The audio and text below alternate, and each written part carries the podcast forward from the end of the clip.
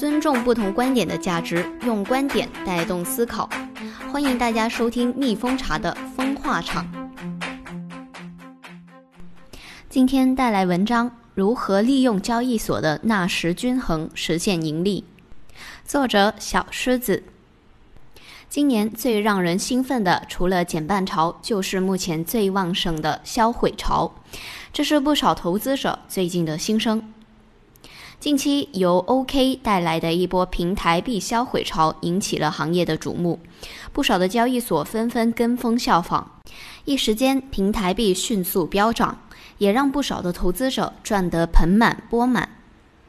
其实回到二零幺七年，各大交易所就已经各显神通，先后推出了平台币交易挖矿、DEX、IEO 等创新玩法，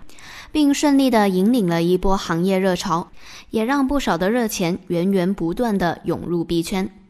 每一种的玩法的热度总是来得猝不及防，又走得悄无声息。面对交易所们这一波销毁潮的热度，我们不知道它何时会沉寂。但通过以往交易所的各种竞争，就会发现一种规律的存在。如果抓住这个规律，那么投资者会大概率实现盈利。一疯狂的交易所，蓄谋已久的销毁潮。二零幺七年平台币的回购销毁这一个操作就已经被提出来。历经两年多的温故知新，这种模式在今年再度大火。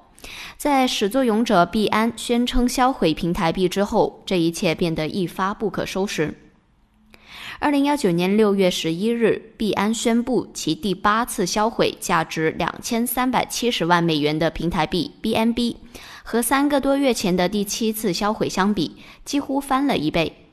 由此，销毁潮的序列被揭开。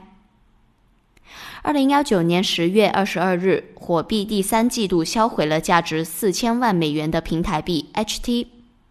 二零二零年二月十日，一颗重磅炸弹突然砸了下来，加密交易所 OKEX 一条销毁全部尚未发行的七亿 OKB 的惊天大新闻在整个圈子炸开。当大家还来不及想象这个销毁了理论上价值几十个亿美元团队资产的 OKEX 是何等疯狂时，OKB 就已经应声大涨超过百分之四十，一度达到了五点九美元。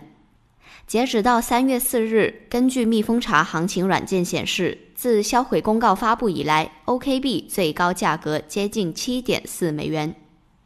一时间，众多媒体几乎一边倒的狂热造势 OKEX，而在这之后，其他交易所更是紧急跟风。比如，继 OKEX 发布公告之后，中币也在当天发布公告称，共计销毁四亿枚 ZB，价值约一点五亿美元。而 Fcoin 也是紧跟其后，宣布销毁其团队持有的七亿 FT，虽然顺便把平台也销毁了。此外，火币、币银网、Gate.io 也相继发布公告称，不久将会发布新的平台币政策，实名蹭热度。当然，在这一波销毁潮当中，也出现了不同的身影，比如币库联合创始人 Johnny Liu 评价的那样，近期平台币的跟风销毁是一种很明显的短期炒作行为，尤其是对未流通代币的大量销毁。形式远远大于实际意义，我们更关注提升代币的内在价值，如在 KCS 抵扣手续费、获取 VIP 资格等功能外，扩展在旅游、借贷、游戏、社交等场景的应用，远比去策划一些销毁的事件更有意义。不过，销毁等于涨价的概念也前所未有的在投资者心中根深蒂固。其第一反应就是总量减少了，币价就肯定会涨，这就和比特币每次减半都会上涨一个逻辑。毕竟作为久经沙场的老韭菜，赚取一波盈利才是真的。二、盘点历史上交易所之间的抄作业行为，在销毁潮中，我们不难看到，只要一家交易所带头做了一个大的动作，另外几大交易所势必会闻风而动。历史总是惊人的相似。在头部交易所精彩绝伦的对决中，就出现过不止一次的类似情形，比如平台币的兴起。二零幺七年六月八日，币安发行并出售了自己的平台币 BNB，成为了第一个吃螃蟹的人。当时的币安在大交易所看来只是一个小角色，岂料币安平步青云，在牛市的时候，BNB 的价格一度暴涨至众筹成本的一百五十倍。当时很多新交易所纷纷模仿，推出类似的代币众筹模式来抢占市场份额。如 BIG、CEO、DEW，而此前的头部交易所也纷纷按捺不住，早期以积分的名义推出了 HT、OKB 等，自此平台币发行潮开启并壮大。随后，不管是平台币任何变革，几乎都是一家出动，万家效仿。这样抄作业的方式虽然没有创新可言，但都为平台币带来了至少是短期的利好。无独有偶，在交易即挖矿模式浪潮中也是如此。虽然目前身陷囹圄，但却曾在2018年笑傲币圈，并被称之为交易所黑马的 Fcoin，在成立不久便以迅雷不及掩耳之势推出了交易即挖矿模式，并只用了十五天，交易量就超过了 OK 加币安加火币等六家交易所之和。这种在极短时间内一举打破了由币安、火币和 OK 三大交易所形成的三足鼎立的局面，一跃成为风头无两的头部交易所的举动，实属罕见。于是，老大哥币安和 OKEX 坐不住了，纷纷开始了对 Fcoin 的狙击。更有多家的新交易所陆续开启交易及挖矿模式，分红比例从百分之八十上涨到百分之九十，甚至达到了百分之一百、百分之一百三十五和百分之二百六十五。在这一次浪潮中，交易即挖矿给小交易所提供了一个获取大量用户的快速通道，无数的交易所紧紧跟随，趋之若鹜。难道币安、火币、OKEX 这些大交易所就不心动了吗？显然，他们似乎已经参透了交易即挖矿背后的利与弊。这种模式在带来大量的用户的同时，所付出的代价势必会让交易所亏空。对于目前已经拥有了大量用户的交易所来说，效仿这种模式无疑是画蛇添足。虽然明面上三大交易所显露出不屑于照抄 Fcoin 作业的表现，但是只要你细细观察，就会发现，其实做交易挖矿的很多都是这三大交易所扶持的二线交易所品牌。也就是说，虽然三大交易所表面上没有照搬模式，但还是间接参与了其中。毕竟这个模式依然有成功的可能。在保住自己交易所头把交易的同时，去拿二线交易所品牌跟 Fcoin 血拼，也是一种最安全的战略。当然，到了最后，事实也验证了交易挖矿来得太快，就像一阵龙卷风的预言。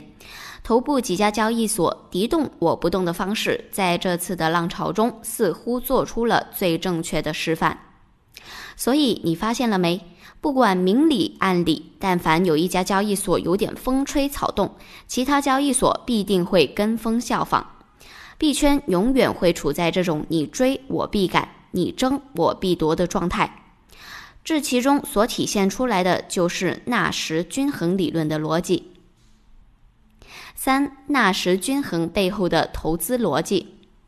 如今投资市场上盲目选择的人居多，极少人会有目的性、规划性的进行投资。纳什均衡又称为非合作博弈均衡，是指对于博弈中的每个参与者来说，只要其他人不改变策略，他就无法改善自己的状况。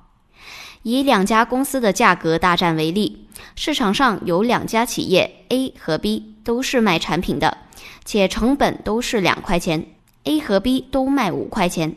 有一天 A 降价到四块钱，于是 A 的销量大增，B 的销量大减。B 看到了之后降价到三块钱，于是 B 的销量又大增，A 的销量大减。但是如果价格战一直这样打下去，对谁也没有好处。于是 A 也选择降价到三块钱，和 B 一样。B 看到了 A 降价到三块钱，他也不敢涨，也不敢跌，因为涨了市场就丢了，降了也赚不到钱，甚至赔钱。所以 A 和 B 都不会再去做改变，这就是纳什均衡。交易所的竞争很好的诠释了纳什均衡理论的现象。这不，二月十五日销毁完价值四千万 HT 才刚满一个季度的火币，又立马销毁了一波，还直接从一月起把销毁周期由季度调整为月度。尽管火币没有照搬直接销毁团队持有的 HT，但是火币的这种策略显然也是在跟随 OK。作为投资者，如果你没有所谓的运气，也没有天资聪颖的分析头脑，又错过了上一波大好趋势，也没关系。盯着几家头部交易所，一旦一家出招，另一家必有动作。你只要抓住了这个规律，提前埋伏到另一家。不出意外，就能赶上一波利好。本期的文章原本计划是在二月二十七日发布，但是由于文章的首发平台就是我们蜜蜂茶的公众号，在二月份耗尽了四次发表文章的限制，只能在三月份才发出。截至发稿前，火币二月二十九日最新公告显示，决定共计将一亿四千七百四十一万七千九百个 HT 永久销毁。